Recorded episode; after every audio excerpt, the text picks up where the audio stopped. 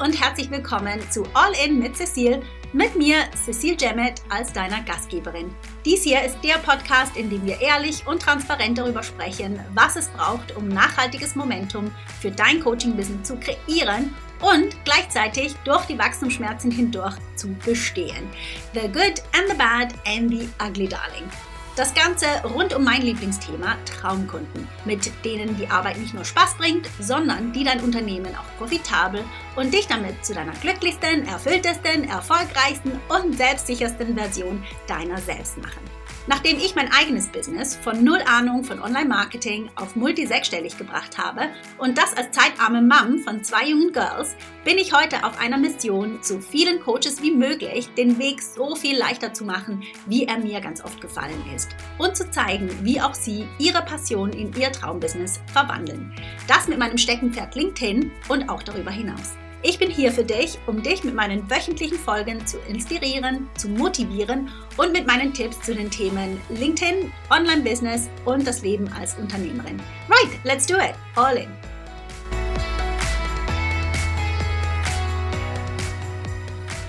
Nick Diakanastasis, herzlich willkommen beim All In Podcast. Ich freue mich riesig, dass du da bist. Ja, danke für die Einladung und für das äh, Üben meines Nachnamens. Ja, ich habe ja ein paar Jahre Zeit gehabt, diesen Nachnamen zu üben. Hm. Und man hört ja, der ist griechisch und da werden wir auch gleich ein bisschen mehr darüber erzählen. Aber vielleicht zuerst mal Nick. Wer ist der Nick? Was machst du? Magst du uns erzählen, was deine Spezialität ist? Ja, was ich mache. Also ich nenne mich Public Speaking Coach. Das bedeutet Auftrittskompetenz Coach. Mhm. Und das bedeutet, dass ich ehemaliger Schauspieler bin, der nicht mehr schauspielt. Aber ich, äh, ich bringe jetzt Leuten die Techniken und die Tipps, die ich in der Theaterschule gelernt habe, bei, um ihnen bei einem guten und souveränen Auf, äh, Auftrag, Auftritt zu helfen. Genau. Also was wir vielleicht auch noch sagen können, wir beide haben immer so ein bisschen den Knopf im Hirn, was die Sprachen angeht. Wir sind multikulti und multisprachig. Also das wird vielleicht ein bisschen eine holprige Folge.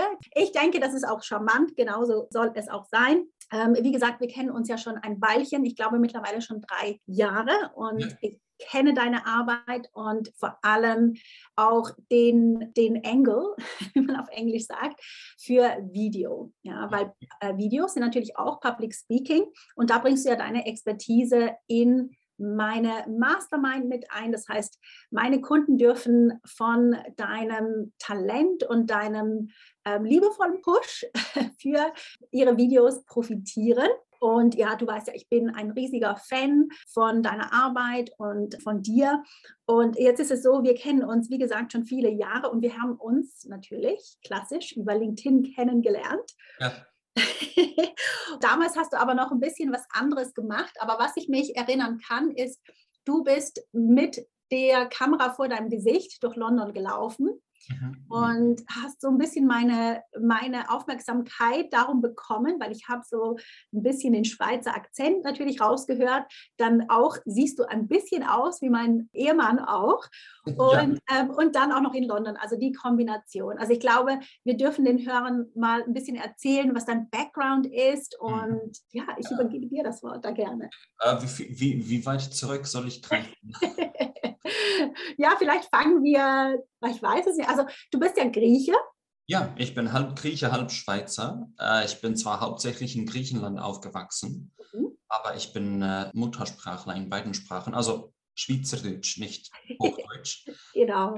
Aber ja. ich habe, ja, ich habe zehn Jahre lang in London gelebt, weil ich dort mein Schauspielstudium absolviert habe und dann bin ich einfach geblieben und habe dort gearbeitet zuerst als Sprachlehrer und da hast du mich ja kennengelernt. Da habe ich dich kennengelernt, genau. Ja, weil ich, äh, vor dem äh, Schauspiel habe ich Anglistik studiert. Mhm. Das hat mich nicht besonders interessiert, aber ich habe gedacht, das muss ich ja machen, oder? Äh, man muss ein Diplom, dann äh, einen Universitätsabschluss haben, oder? Egal was es ist.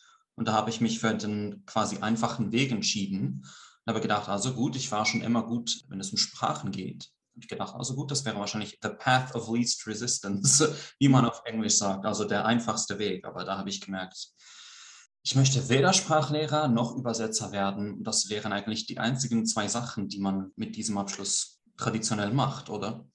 Mhm. Äh, ich habe gedacht, nein, das, das will ich überhaupt nicht. Und dann habe ich einfach wirklich ganz spontan einen Intro-Kurs Drama gebucht hier. Also damals habe ich noch in Athen gelebt, Griechenland. Da habe ich einen äh, dreiwöchigen Sommerkurs, Schnupperkurs gebucht in meiner Dramaschule. Und da war ich ganz begeistert und habe gedacht, oh, jetzt habe ich eigentlich meine Mission gefunden. Jetzt weiß ich, was ich mit meinem Leben machen soll. Dann bin ich das nächste Jahr, äh, habe ich äh, vorgesprochen und sie haben mich angenommen und ja, der Rest ist Geschichte. Dann bin ich dann hier geblieben in London. Ja, und es ist ja so witzig, weil ich glaube, du hast mir ja mal erzählt, dass du eigentlich eher introvertiert bist. Ja. Und wie kommt man da ans Theater weg? Ist ja nicht oh. wirklich der logical ja.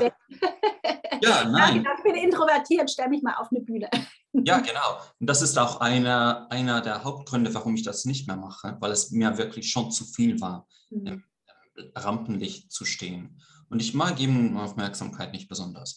Aber dann habe ich einfach gefunden, dass es das Richtige ist für mein Leben, weil es war eine Art von, wie sagt man das jetzt auf Deutsch, Escapism. Mhm. Also ein, eine, ja, wie heißt denn das auf Deutsch? Ich kann kein Deutsch mehr. Ja, keine, zu lange in England gelebt. Ja. ja. ja, aber ich glaube, unsere Hörer können besser Englisch wie wir. Teilen. Ja, also ich habe das wahnsinnig äh, toll gefunden, dass ich mich quasi in eine andere Person verwandeln kann und das Leben dieser Person ausleben kann. Mhm. Nicht mein Leben, das äh, ich nicht besonders gemocht habe in diesem Moment. Und sie haben uns in der äh, Theaterschule auch gewarnt. Also es ist gut, wenn ihr diese, äh, diese Kunst quasi und dieses Training macht, weil es euch wirklich zusagt. Nicht, dass ihr es statt, ich weiß auch nicht, Drogen oder Psychotherapie braucht. Da habe ich gedacht, ah, das, das klingt so witzig, das mache ich doch sicher nicht. Und es ist herausgekommen, ich habe das doch aus diesem Grund gemacht.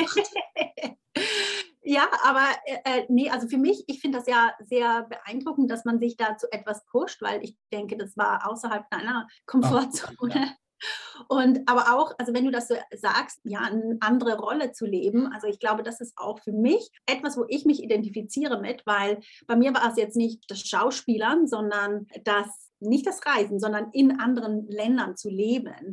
Das ist etwas, wo ich das Gefühl hatte, natürlich, man verändert sich nicht als Person grundsätzlich, aber man kann sich wie so neu erfinden. Ja, genau. Und das ähm, ist ja etwas, das ich extremst befreiend gefunden habe. Auch wenn man natürlich immer wieder zurück zu seinen alten, ja, wie gesagt, man verändert sich ja nicht als Person per se, aber man kann gewisse Sachen ausprobieren. Man kann ein bisschen mutiger sein, wenn einem nicht. Also bei mir, ich bin ja auf einem kleinen Dorf aufgewachsen.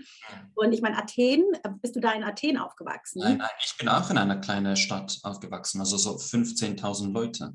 Okay. Ich bin auf einer Insel aufgewachsen, in Kos. In, in Kos, ah wirklich? Ah, da war ich noch gar nicht. Ja, musst du mir auch mal ein bisschen mehr erzählen. Aber ja, also ich, ich bin in einem kleinen Dorf aufgewachsen, wo jeder alles weiß über den Nachbarn und einfach mal rauszugehen und vor allem, also London ja sowieso, London ist ja so groß und anonym, da kann man, kann man ja schon mal etwas wagen.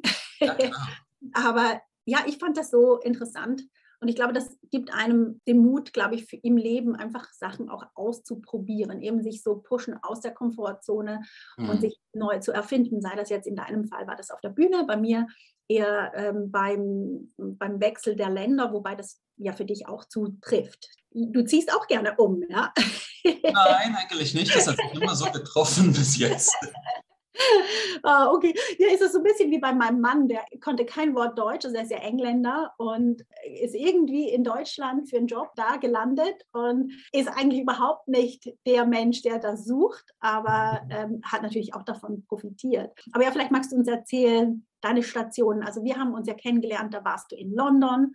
Mhm. Und mittlerweile bist du ja nicht mehr da, leider. Ja, ich bin schon seit ähm, was knapp sieben Monaten bin ich jetzt in Almada in Portugal. Das ist das Schöne. Das ist wahrscheinlich, weil äh, als Grieche bist du in der EU. Das heißt, du kannst ja. auch in der EU überall leben und wohnen und arbeiten. Es gibt schon ein bisschen Bürokratie, aber es ist viel schlimmer, wenn man nicht EU-Bürger ist. Und wie gefällt es dir da? Es ist schön. Es ist viel sonniger als London natürlich. Also das Wetter ist, ist Im Moment ist es gut, obwohl wir im Frühling anscheinend viel Regen haben. Da hat mich niemand gewarnt. Sie haben einfach gesagt, es ist wärmer und es ist wärmer, aber es hat auch ziemlich viel Regen. Regen. Aber in den, also in den ersten sechs Monaten oder so war es hauptsächlich sonnig und da habe ich mich schon äh, sehr wohl gefühlt, weil in London wissen wir ja beide, wie das Wetter ist. Ja. Aber vielleicht auch gut, sich da einzugewöhnen, weil äh, da, den Regen, den kennst du ja von London. Es ja. ist wie zu Hause. Ja. Aber ja, wo, wo, was würdest du denn als dein Zuhause bezeichnen? Also du hast ja in der Schweiz, glaube ich, in Bern auch gelebt und ähm, in Griechenland und in London und jetzt in Portugal. Was würdest du als dein Zuhause bezeichnen? Kos, Griechenland, hundertprozentig. Ja. Okay. Also wenn ich träume, dass ich zu Hause bin, also ich meine wirklich träume, nicht äh, schwärme.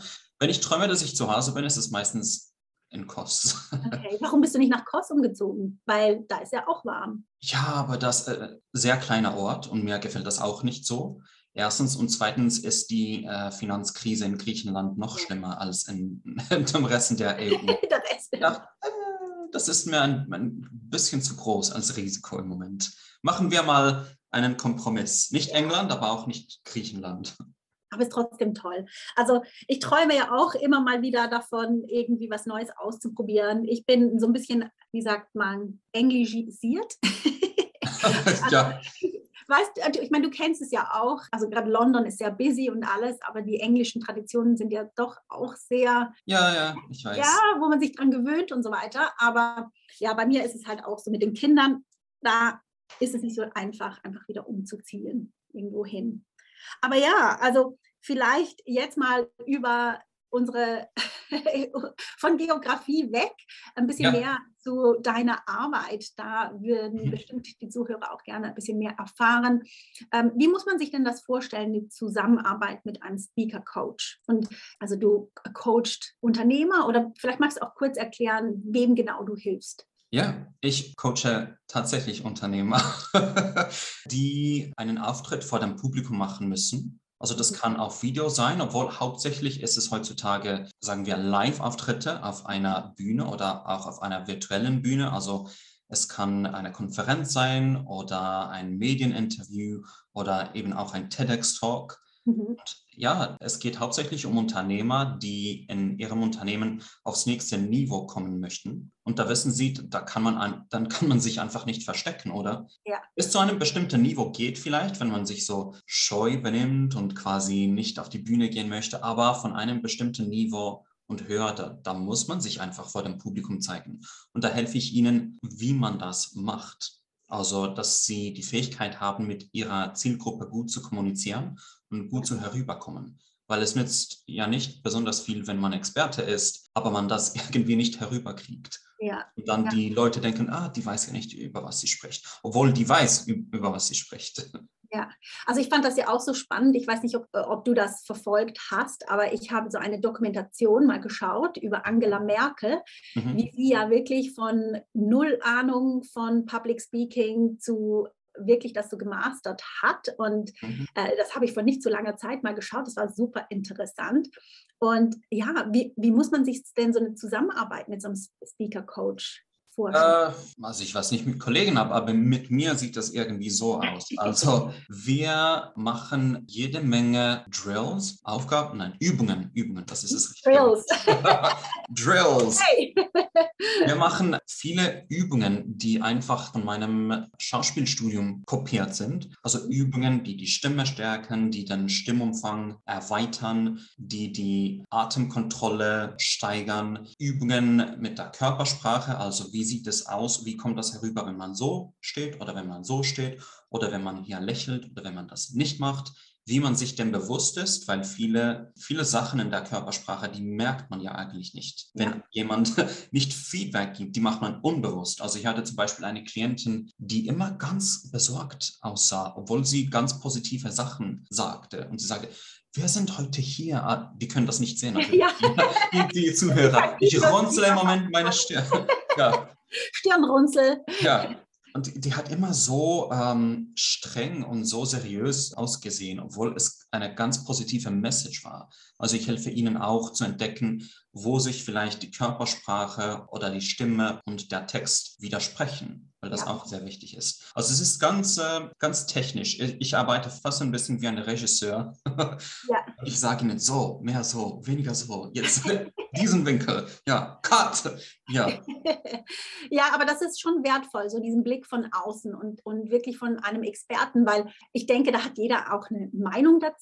Mhm. Und das ist ja auch so, wenn man jemandem zuschaut, der Public Speaker ist, entweder es packt einen oder auch nicht. Und es ist natürlich ist auch Geschmackssache bis zu einem gewissen Grad, aber halt von wirklich einer neutralen, aber Expertensicht her ist es halt mhm. schon super, super wertvoll.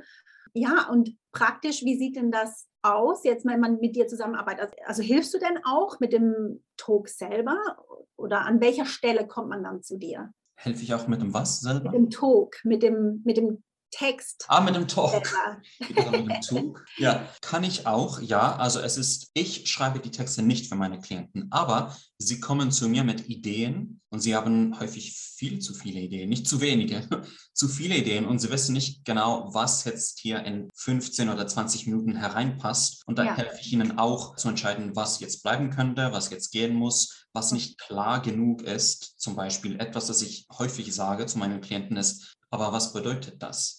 Weil für mhm. Sie, also wenn Sie mit Leuten sprechen, die nicht, sagen wir, die Ihnen nicht auf Augenhöhe begegnen können, weil sie nicht auch Experte in diesem Fach sind, da kann das Publikum manchmal nicht verstehen, was das bedeuten soll. Da muss ja. ich sagen, gibt es eine kleine Geschichte, die du als Beispiel geben kannst oder die müssen das wirklich im, im inneren Auge sehen können. Ja. Also ja, ja da, da, ich, wär, ich helfe beim Text auch, als quasi als Zuschauer und ich sage Ihnen, was jetzt nicht so klar ist oder was zu lang ist oder was zu kurz ist. Ja, ja nein, das macht absolut Sinn, absolut Sinn. Das ist ja auch so ein bisschen meine Aufgabe von der Marketingseite, jetzt nicht Public Speaking, aber Public Writing.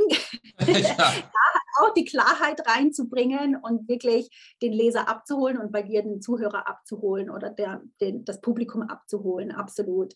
Und da gibt es ja Tricks, also aber vielleicht vorher noch, um so ein Public Speaking zu machen, das benötigt ja schon auch sehr viel Mut. Und wie viel ist da bei deiner Arbeit? Mhm. Also was für eine Rolle spielt das Mindset? Und ich weiß natürlich, ich kenne deine Arbeit, werde ich auch nicht vorgreifen, aber die Hörer kennen sie nicht. Ich weiß, ja. was deine Antwort ist. Aber ja, vielleicht magst du uns ein bisschen erzählen, ja. wie die Rolle vom Mindset ah, wenn man zu den großen Bühnen muss. ja, das M-Wort. Äh, sag mir einfach Bescheid, wenn ich, wenn ich, zu lange schimpfe, dann sag mir Bescheid. Aber ja, das, das macht mich völlig fertig, dass sich alles im Mindset dreht mhm. äh, im Public Speaking. Und da habe ich ehrlich gesagt so einen Schock bekommen, als ich LinkedIn betrat. Und ich hatte keine Ahnung, weil ich, bevor ich anfing, mich auf LinkedIn zu vermarkten, war ich überhaupt nicht aktiv auf den äh, sozialen Netzwerken. Ich hatte keine Ahnung, dass es jetzt so eine Mode ist, dass sich alles um Mindset dreht, von Business bis zu Fitness, bis zu eben Public Speaking. Und in der Theaterschule haben wir nie, niemals darüber. Ah, das ist interessant. Nie ein Modul, wo der Professor oder die Professorin sagte, heute steigen wir unser Selbstbewusstsein oder ich weiß auch nicht. Oder ja. heute arbeiten wir an unseren inneren Blockaden. Niemals. Da habe ich LinkedIn betreten, plötzlich war alles Mindset dieses. Ja. Mindset, das ich habe gedacht, wer zum Donner hat jetzt das erfunden? Wo, ja. Woher kommt jetzt diese Idee? Also was es mich betrifft, ist Mindset hm, vielleicht ein Prozent, wenn schon. Es geht hier um Skillset, äh, mhm. so viel es mich betrifft. Also es gibt bestimmte Fähigkeiten, die man einfach erlernen kann. Und die sind rein körperliche Fähigkeiten, wie Kochen oder Radfahren oder Fußball spielen. Und die kann man einfach lernen und dann einsetzen, wie und wenn man diese braucht. Mhm. Und die, das Beispiel, das ich meistens gebe, wenn ich mich wieder so, so ärgere über das, ist, wenn du nicht kochen kannst, was wird dir jetzt am meisten helfen? Das Mindset. Koch, ja, kochen lernen oder an deinem Koch-Mindset zu arbeiten. Ja. Wenn du nicht zielen kannst, zum Beispiel, ich, ich kann absolut nicht zielen, ich bin ganz schlimm. Wenn du nicht zielen kannst, was wird dir helfen, zielsicherer zu werden? Üben, oder? Absolut. Nicht, ja. nicht, äh, herumsitzen und über dein Mindset oder deine innere Blockaden zu weinen. Und äh, genauso sehe ich das auch beim Public Speaking. Also es funktioniert, äh, also das ist meine Meinung, es funktioniert auf beiden Ebenen nicht, mhm. sich auf das Mindset zu konzentrieren. Für dich selbst als ein Sprecher funktioniert das nicht, weil was du wirklich brauchst, sind Fähigkeiten und Strategien, nicht Mindset. Ja. Also du kannst an dich glauben, bis du schwarz bist, aber wenn du das nicht kannst, dann kannst du es einfach nicht. Also gut auftreten, mit dem äh, Publikum eine Beziehung aufbauen. Ja. Das, das, funktioniert für dich nicht, aber das funktioniert auch für dein Publikum nicht. Nicht, Entschuldigung, eben Schweizerdeutsch. nicht, weil die Leute, die sind nicht dort, um dich anzugucken. Die Leute, die sind dort für sich selbst. Das ist einfach so. Das ist bei den sozialen Medien auch so, oder? Ganz genau, das, was ich auch immer sage. It's not about you. What, also die, what's in it for me? Ja, das ist, um was es Geht, die lesen deinen Betrag nicht, weil sie dich unterstützen. Also gut, vielleicht eine kleine Zahl, die deine enge Freunde oder deine Mutter oder ich weiß auch nicht was, die sind vielleicht dort für dich, also um dich zu unterstützen. Aber die anderen 99 Prozent der Zuschauer, die sind dort für sich selbst. Also die möchten entweder etwas Nutzvolles lernen oder sie möchten unterhalten werden oder vielleicht auch beides. Ja. Also für sie ist das wirklich keine Belohnung, dir beim sich gut fühlen zuzusehen. Ja, absolut. Also ich denke auch, also ich glaube, gewisse Sachen äh, sind halt einfach schon auch, also in meiner Arbeit, falsche Denkweisen. So sehe ich halt das Mindset an. So gewisse, gewisse falsche äh, Denksätze oder auch angelehrte Denksätze, das geht bei mir unter Mindset-Arbeit. Aber grundsätzlich sage ich immer, wenn du darauf wartest, bis dein Mindset richtig ist, um einen Beitrag zu teilen, um dich sichtbar zu machen, um, um deine Stimme gehört zu bekommen, dann wirst du nie in die Bewegung kommen, weil ganz ehrlich, bei mir ist es auch so, ich habe nicht immer Tage, bei denen ich immer happy bin, aber ich bringe doch trotzdem meine Beiträge raus und, und lasse so die Kunden dann auch. ja. ja. genau. Und, und ähm, sonst können mich ja meine Kunden nicht finden. Und es wäre ja traurig, wenn sie mich nur finden können, wenn es mir gut geht. Mhm. Das wäre ja nicht der, der Dienst, ähm, den ich erweisen möchte meinen Lesern oder wie auch immer und Zuhören vom Podcast. Also ja, ich bin da ganz bei dir und es ist nur, es amüsiert mich, wie es dich äh, triggert, das Wort. Ja. und ich glaube, ich glaube, was, wahrscheinlich wird diese Unterhaltung ganz viele triggern in meiner Community, da natürlich eben, wie gesagt, das M-Wort sehr groß geschrieben wird. Mhm. Aber wenn jetzt jemand sagt, okay, ich möchte aber etwas Handfestes haben für mein Public Speaking, dann sind sie auf jeden Fall bei dir an der richtigen Adresse. Bei dir bekommt man die Skills. Ja, es ist handfeste Sachen. Es geht nicht um Mindset oder Selbstbewusstsein. Diese Sachen, wie du gesagt hast, die kommen äh, oft von alleine, wenn man erst das Skillset gelernt hat. Mhm. Aber mein Hauptpunkt ist, auch wenn sie nicht so ganz kommen, spielt das nicht so eine ganz große Rolle, weil das für das Publikum ist es Jacke wie Hose. Also ja. das Publikum möchte einfach unterrichtet oder unterhalten werden. Mhm. Ja, und ähm, was macht man denn, wenn man, wenn, also das, das ist so meine Horrorvorstellung, mhm. wenn auf einmal man alles vergisst, Blackout. Hast du da einen Tipp? Wenn es live ist. Ja. ja, wenn es live ist, da rate ich immer, also man soll nicht so tun, als ob das nicht passiert ist, aber man soll auch nicht um Verzeihung bitten. Okay. Also man kann es ansprechen, dass jemand man kann sagen, hm, wo war ich jetzt? Oder ja, genau. jetzt habe ich gerade vergessen, was ich, sagen wollte. Ich habe mal meinen Faden, roten Faden verloren. Ja. Das passiert mir ganz oft auch, ja. Und da kann das Publikum auch, wenn man sowieso schon eine gute Beziehung aufgebaut hat, also hoffentlich passiert das nicht gerade am Beginn des Talks. oh. Ja, Warum bin ich hier? Meine, äh, ja. Aber wenn das, sagen wir, nach ein paar Minuten passiert, wenn man schon eine gute Beziehung mit dem Publikum aufgebaut hat, dann haben sie vielleicht auch Lust, quasi mitzumachen und sagen, ah, du, du, du sprachst gerade um dieses oder das. Also diese Beteiligung, die gefällt ihnen vielleicht auch. Ja, das stimmt. Was, ich, was man nicht machen sollte, würde ich sagen, ist, wahnsinnig äh, um Verzeihen zu bitten. Also es tut mir leid, es war so ein, so ein ja. langer Tag und ich bin jetlag und äh, ich bin müde. Und, nein, ja. also wenn man so ja. tut, als ob es eine Tragödie mhm. wäre, dann wird das Publikum auch das denken, sehr wahrscheinlich. Ja, ja. Ja, da bin ich ganz bei dir und äh, das kann ich auch bestätigen. Ich habe vor einigen Wochen hatte ich eine E-Mail bekommen, da war der, äh, da, da, war, weißt du, wenn da steht Hallo und dann First Name in Klammern mhm. und das hat also jemand rausgeschickt und die Person, die ist also groß im Online-Marketing unterwegs, also und dann hat sie eine Entschuldigungs-E-Mail da drauf geschrieben. Mhm. Hast du mir so leid und ich finde das immer so peinlich, wenn das anderen passiert und jetzt ist es mir passiert und ich dachte nur, why?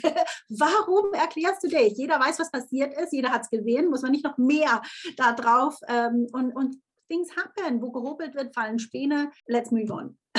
Das ja. ist meine Sichtweise. Ja, es geht nicht darum, um perfekt zu sein. Es, Nein. Geht, ja, es ist nicht schwarz oder weiß. Man muss nicht perfekt sein. Aber natürlich am anderen Ende sollte man wahrscheinlich auch nicht einfach auftreten und null Ahnung haben, was man Ja. gerade macht. Und Genau, einfach also ein bisschen üben lohnt sich.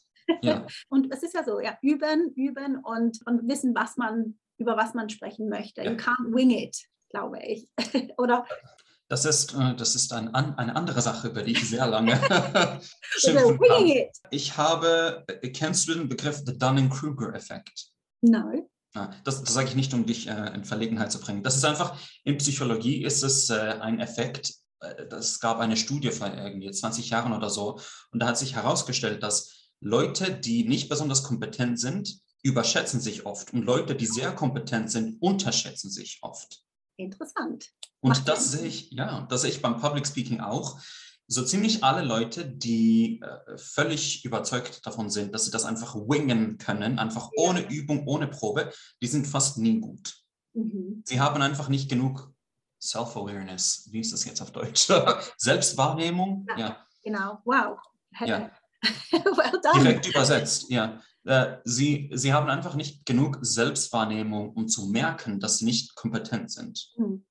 Alle gute Public Speakers, die ich je getroffen habe, die werden alle sagen, ja, ich, ich muss üben. Es, es, es, ich bin äh, vielleicht bei 60 Prozent, wenn ich das ohne Übung mache. Also du bekommst ganz sicher nicht das Beste oder auch nicht das Zweitbeste von mir ohne Übung. Genau. Übung ist wirklich sehr, sehr wichtig.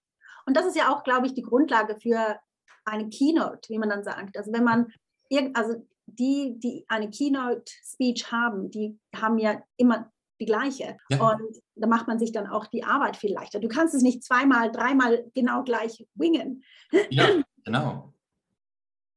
Genau, also wingen ist nichts, was du empfiehlst, aber hast du vielleicht andere äh, Tipps noch, die man, ähm, die man sich einpacken kann aus dieser Folge, wenn man jetzt ein Public Speaking Gig vor sich hat? Ja, also den ersten Tipp habe ich quasi schon gegeben, eben einfach üben. genau, gut. Üben, üben, üben. Und beim Üben, was, was meine ich damit? Regelmäßig, Mhm. täglich äh, idealerweise. Besonders wenn man etwas hat, das, das kurz bevorsteht. Mhm. Also das, wenn man nächste Woche einen Talk hat, jeden Tag üben. Es muss nicht wahnsinnig lange sein. Also meine Klienten in der Regel, die üben vielleicht 10 oder 15 Minuten pro Tag.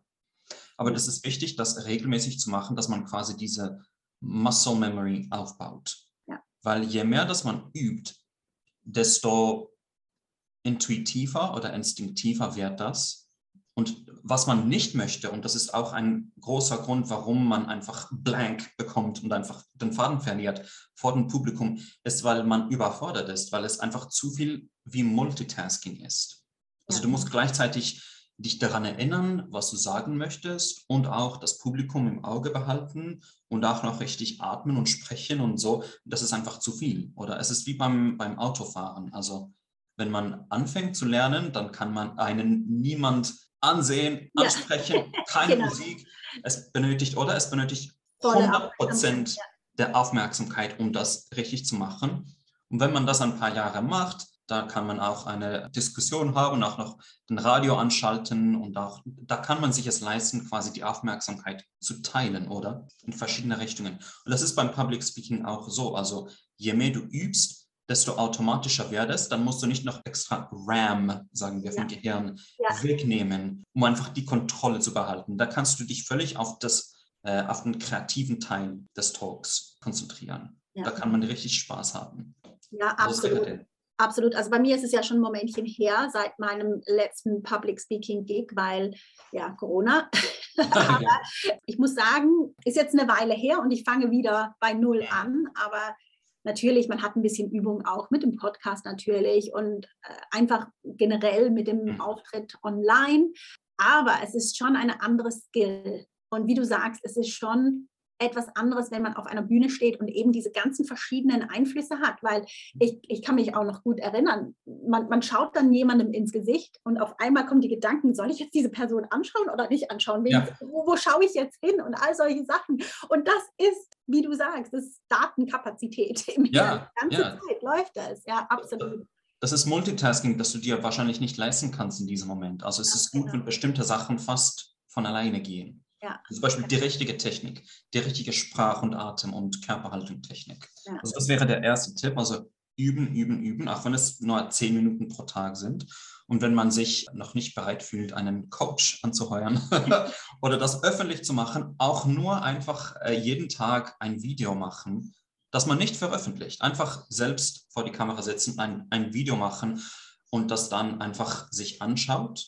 Also wenn man das zwei oder drei Wochen lang jeden Tag macht, dann wird es schon bestimmte Veränderungen, also Verbesserungen hoffentlich geben. Also hauptsächlich anfangen und wirklich üben, regelmäßig. Ja, genau. Das wäre der erste Tipp. Ja.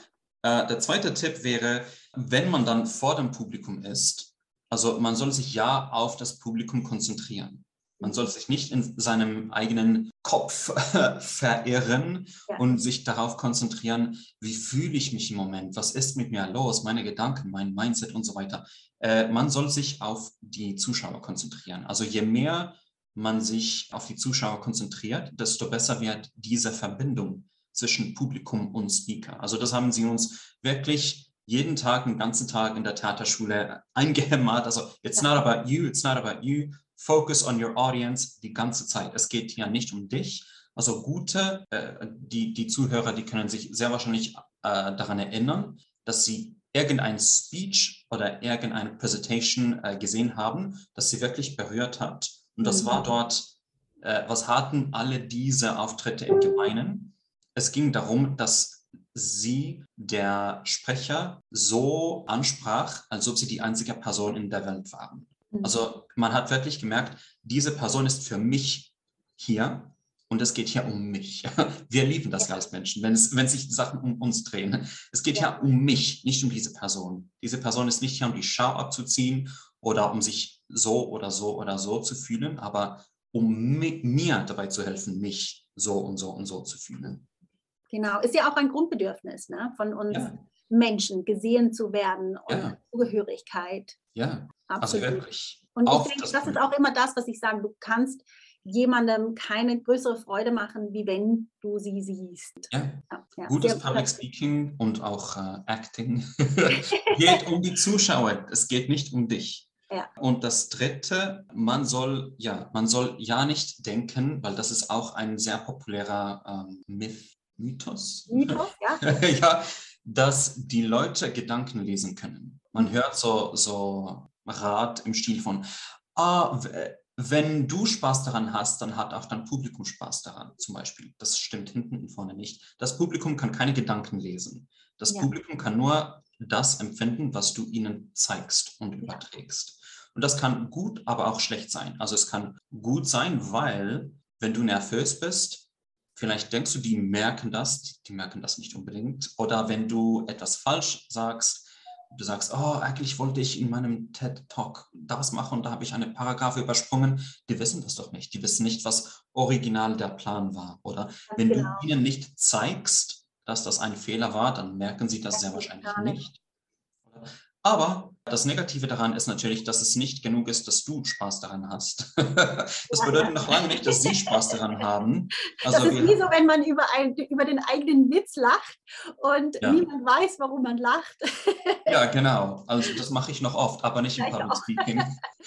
Aber nein, wir haben alle diese, diese Verwandten, die in den Familienversammlungen immer wieder die gleichen Geschichten erzählen, oder? Da weiß man, Onkel oder Tante so und so, da fängt diese Person an, als ich war von 150 Millionen Jahren in Lanzarote war, und da wissen wir alle schon, oder was jetzt kommt. Wir sagen alle, ist gut, wir, wir kennen die Geschichte, aber diese Person hört einfach nicht auf, oder? Es ist irgendwie ein Prozess, wenn der mal ausgelöst ist, dann kommt er bis ans Ende, oder? Da gibt es keinen Stopp. Und alle, die, die ganze Familie sitzt dort so, oh mein Gott, das schon wieder. Aber diese Person hat so viel Spaß oder man merkt, dass ja. diese Person wirklich äh, eine gute Zeit hat, wirklich äh, das genießt, diese Geschichte zu erzählen, obwohl niemand anderes das genießt. Und diese Person möchte man nicht sein beim Public Speaking. ja, ist so traurig, aber wahr. Und es ist, ja, wir kennen sie alle, diese Situation. Und manchmal lä lässt man sie dann halt einfach auch reden und geht den eigenen Gedanken nach, weil man kann ja immer wieder ja. rein reinkomme ins Gespräch, man ja weiß, wo die Geschichte hingeht. Ja, genau.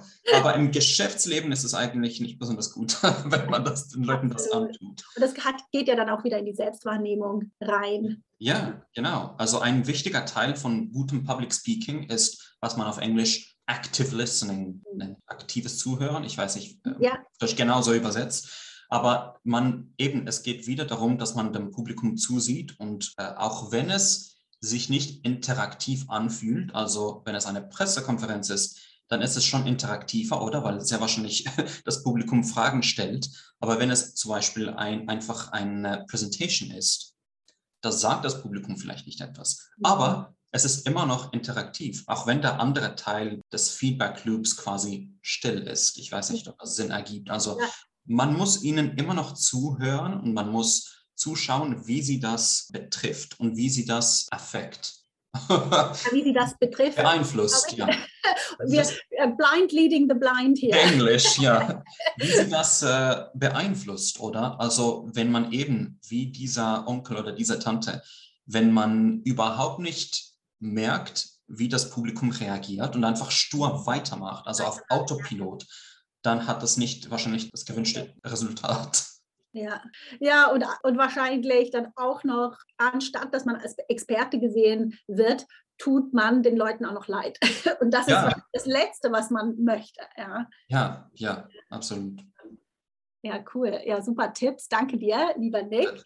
Ich finde es wirklich total spannend auch deine Arbeit wie du denen hilfst, weil ich meine, ich kenne das ja ein bisschen auch aus, aus der Mastermind, wie du mhm. meinen Kunden auch hilfst, wie du auch mir Tipps gibst. Aber ja, vielleicht was mich jetzt noch interessieren würde, wenn man jetzt eben zu dir kommt, schon ungefähr eine Idee hat, was man, über was man sprechen möchte und du siehst das dann äh, zusammen an. Und natürlich, du wirst, also von dir natürlich, dann bekomme ich eben dieses Feedback. Und was ist dann am Ende, wenn, ich glaube, du hast in fünf Wochen eins zu eins Coaching, glaube ich, was du im Moment anbietest. Ja, das ist mein, ja, das ist mein Intensivprogramm. Also das ist One-on-One. -on -one. Das ist, äh, theoretisch kann das auch face-to-face -face stattfinden. Also wenn man hier in der Nähe von Lissabon wohnt, aber hauptsächlich über Zoom. Und da gehen wir durch vier Module. Also es ist ein strukturierter Kurs. Es ist nicht so. Ja, es ist nicht so frei. Es ist wirklich ja. ein Kurs. Es ist nicht das ganz das Gleiche, als ob man mich einfach für eine Troubleshooting-Session buchen würde. Und die Module, die sind eben Stimme, Körpersprache, Improvisieren und Delivery. Wie soll ich das übersetzen? Ja, Lieferung. Ja, Lieferung. Also wie man gerade das sagt. Mhm. Nicht nur, was man sagt. Und wenn man diesen Kurs absolviert hat, dann hat man wirklich ganz feste Grundlagen und handfeste Tools, auf die man zugreifen kann, wenn man immer das braucht. Äh, man kann mich auch, sagen wir, pay as you go. Pay as you go. ja, also wenn man ein bestimmtes ähm, Ereignis äh, hat, das bevorsteht, also ein, eben wie gesagt, ein TED X-Talk nächste Woche.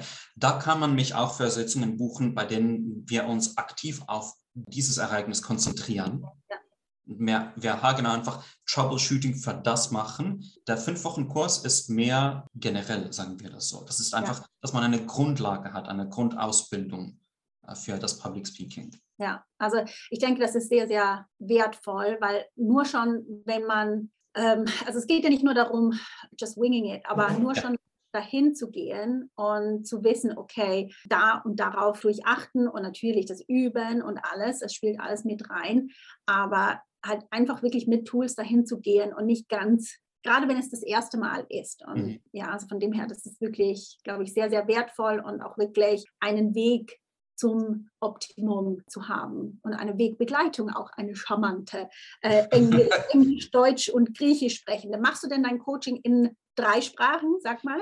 Äh, also ja, auf, Schweizerdeutsch ist ja auch noch eine Sprache, würde ich sagen. ja, also auf Schweizerdeutsch und Griechisch habe ich das noch nie gemacht bis jetzt, hat sich nie getroffen. Ja, Äh, auf Englisch und Deutsch, also Hochdeutsch schon. ja. Ich rein Sind da theoretisch das Unterschiede? Sind da Unterschiede zwischen Englisch und Deutsch? Weil jetzt zum Beispiel, ich weiß jetzt nicht, wie es dir geht, aber bei mir ist die ganze, zum Beispiel Schweizerdeutsch ist eher holprige Sprache da, Mhm. da, da, da, da, und ähm, Deutsch ist ein bisschen anders und dann im Englischen ist anderer Humor und Mhm. auch wieder so eine andere, ein anderer Rhythmus. Ist das auch etwas, was du, also natürlich auch kennst, ne? Mhm. Mhm. Es kommt auf die Zielgruppe meiner Klienten an, Mhm. mehr als auf die Sprache, die sie sprechen. Okay, Also, das ist interessant. Wenn die, ja, hauptsächlich würde ich sagen, sind die Grundlagen die gleichen. Es gibt einfach bestimmte Sachen wie Humor, wie du gesagt hast, die vielleicht ein bisschen. Äh, An den Leuten vorbeigehen. ja, genau. Aber die, die Hauptsachen sind die gleichen, würde ich sagen. Also man könnte auch äh, al- als nicht ausgebildeter Schauspieler, könnte man sich sehr wahrscheinlich äh, einen Vortrag auf einer Fremdsprache anschauen und immer noch relativ gut verstehen, ob diese Person jetzt mit ihrem Publikum eine äh, Verbindung aufbauen kann oder nicht, auch wenn man die Wörter selbst nicht versteht, Ja. ich sagen. Ja. Also ich finde es ja speziell immer, eben wie wie bei dir, das hat mich ja so ein bisschen gepackt. Ja, natürlich, ich höre so sofort den Schweizer Akzent raus beim, bei deinem Englisch. Ich war bei dir nicht hundertprozentig sicher, ist das Schweizerisch, weil da war natürlich auch was anderes noch mit dabei, aber doch, Mhm. das ist eigentlich sehr einfach für mich to pick up. Mhm.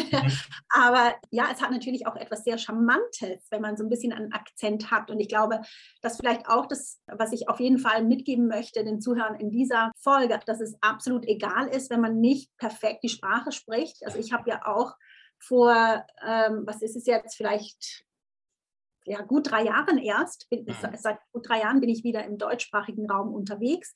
Mein Deutsch ist nicht perfekt, aber wegen dem hat man trotzdem etwas zu sagen. Und ich denke, das ist bei dir genauso. Und ja, also die Grammatikpolizei kommt sicher nicht.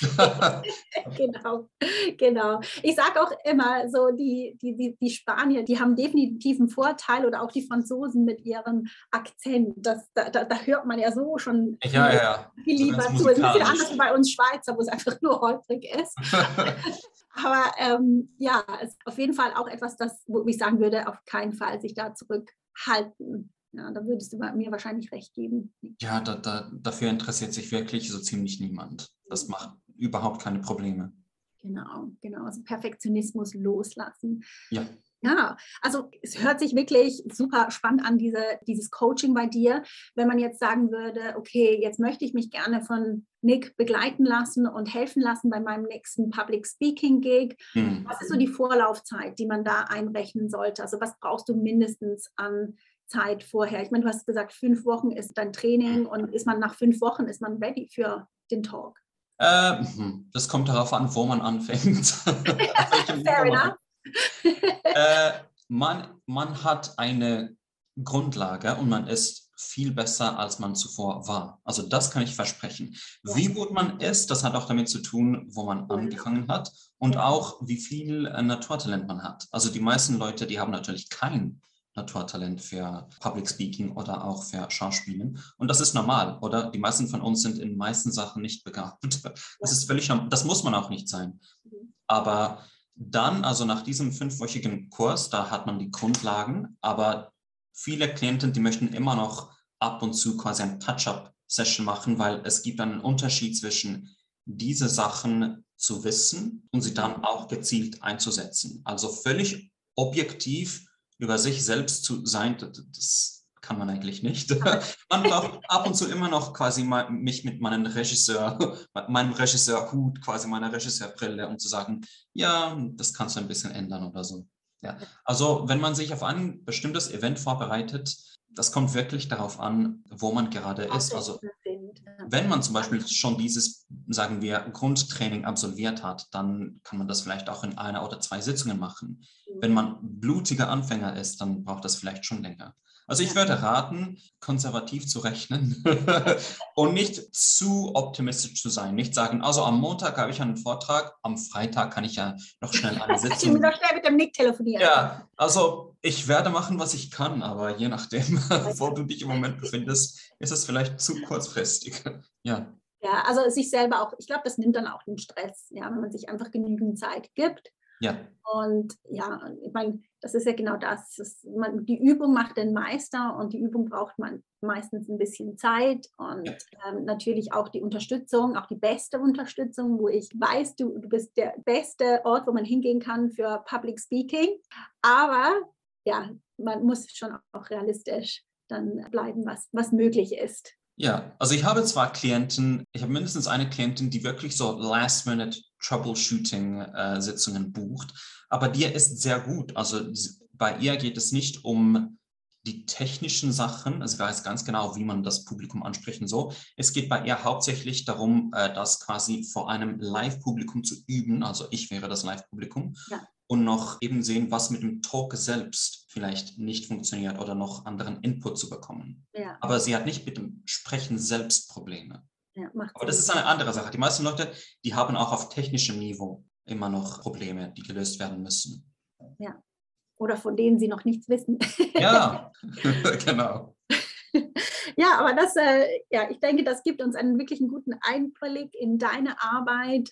Ich denke, bevor man selber wirklich so einen Talk vor sich hat, ist es nicht wirklich etwas, womit man sich beschäftigt. Und ich glaube, in dem Moment, wo es eben dann auf einen zukommt, dann, oh, help, auf einmal, ja. auf einmal kommen all die Fragezeichen. Und ich denke wirklich, wenn man da einen Experten auf, an der Seite hat, der einem einfach so ein bisschen sagen kann, also ein bisschen, der wirklich mit Expertise sagen kann, hier, schau das und das und das und then you're good to go. Das nimmt schon so viel Druck von der ganzen ja. Sache weg. Und es ist einfach so, wie du sagst, das Next Level. Ja, also Public Speaking, das, das ist einfach so einen Expertenstatus-Boost den man auf jeden Fall nicht ablehnen sollte, nur weil man sich noch nicht sicher dabei fühlt, dann lieber den Nick anrufen und sagen, hey, ähm, kannst du mir mal helfen? Also man kann ja dich ansprechen. Auf LinkedIn bist du natürlich auch, logischerweise. Und aber wir werden auch verlinken in den Show Notes zu deiner Webseite und alles. Also vielleicht möchtest du dazu noch etwas sagen, wenn man jetzt mit dir zusammenarbeiten möchte oder mehr über deine Arbeit erfahren, wo geht man da hin? Idealerweise schon LinkedIn, also da, da bin ich öfter. Ich habe zwar auch ein Newsletter, das neu ist. Jetzt werde ich es oh, schamlos promoten. Ja. Absolut. Da werden also, wir auch verlinken in den Show Notes. Ja, also ein richtiges, ein richtiges, also ein Newsletter, das nicht auf LinkedIn stattfindet, meine ich. Es gibt jetzt auch diese Newsletter auf LinkedIn. Genau. Meine, nein, nein, ein, Rundschreiben per E-Mail. Ja. ja. Ja, auf LinkedIn eine, eine DM senden oder man kann auch direkt auf meinem Calendly buchen. Das ist in meinen Kontaktinformationen auf meinem Profil auf LinkedIn. Ja, also ich weiß nicht. Man kann, man kann mir jederzeit eine persönliche Nachricht. Ja. ja. Und äh, du bist nicht beleidigt, wenn man den Nachnamen nicht richtig hinkriegt. Nein. Sofort. Nein, das können viele Griechen nicht mal. Sagen, ja, also ich, es hat schon eine Weile gebraucht, aber jetzt rollt das. Diakanas, das ist. Ich ja, fühle mich genau. schon fast wie eine Griechin. ja. Übung macht den Meister, eben. Absolut. Ich kann mir nur vorstellen, ähm, also hast du in Bern selber gelebt? Gelebt nicht, aber oft besucht wegen also meiner Großmutter. Dann, Bern. Ja, der Background. Ich kann ja. mir nur vorstellen, wie, wie die Berner das wollen. Diakanas das ist, weil die nehmen das ja ein bisschen gemütlicher. Also sie machen das auch Diak, also das, das ja. Ah. Ja, nee, du, ich, ähm, äh, ich habe mich riesig gefreut, dass du dir die Zeit genommen hast, hier vorbeizuschauen im Podcast. Danke dir für deine wirklich super hilfreichen Tipps. Ich glaube, da darf sich manch einer Gedanken darüber machen. Und ja, jeder, der vor einem Talk steht, äh, Public Speaking, Gig, dem hast du bestimmt hier ein paar ja, Wegweiser gegeben, Mhm. Und ähm, ja, danke dir dafür. Danke dir für die Einladung. Also danke und auch allen Zuhörern fürs Zuhören und wir hören uns wieder nächste Woche. Hey, ganz kurz bevor du gehst, wenn dir diese Folge gefallen hat, sie dich bewegt oder inspiriert hat und dir vielleicht einen kleinen Boost für dein nächstes großes Businessziel mitgeben konnte, dann magst du mir bitte einen kleinen Gefallen tun und mir eine Review dalassen. Es würde mir wirklich unglaublich viel bedeuten und es hilft auch anderen Coaches und Experten, diesen Podcast zu finden, was ja wirklich das beste Geschenk wäre, das du mir geben kannst. Danke dir im Voraus, dass du mir eine 5-Star-Review hier lässt. Hab eine tolle Woche und bis zum nächsten Mal.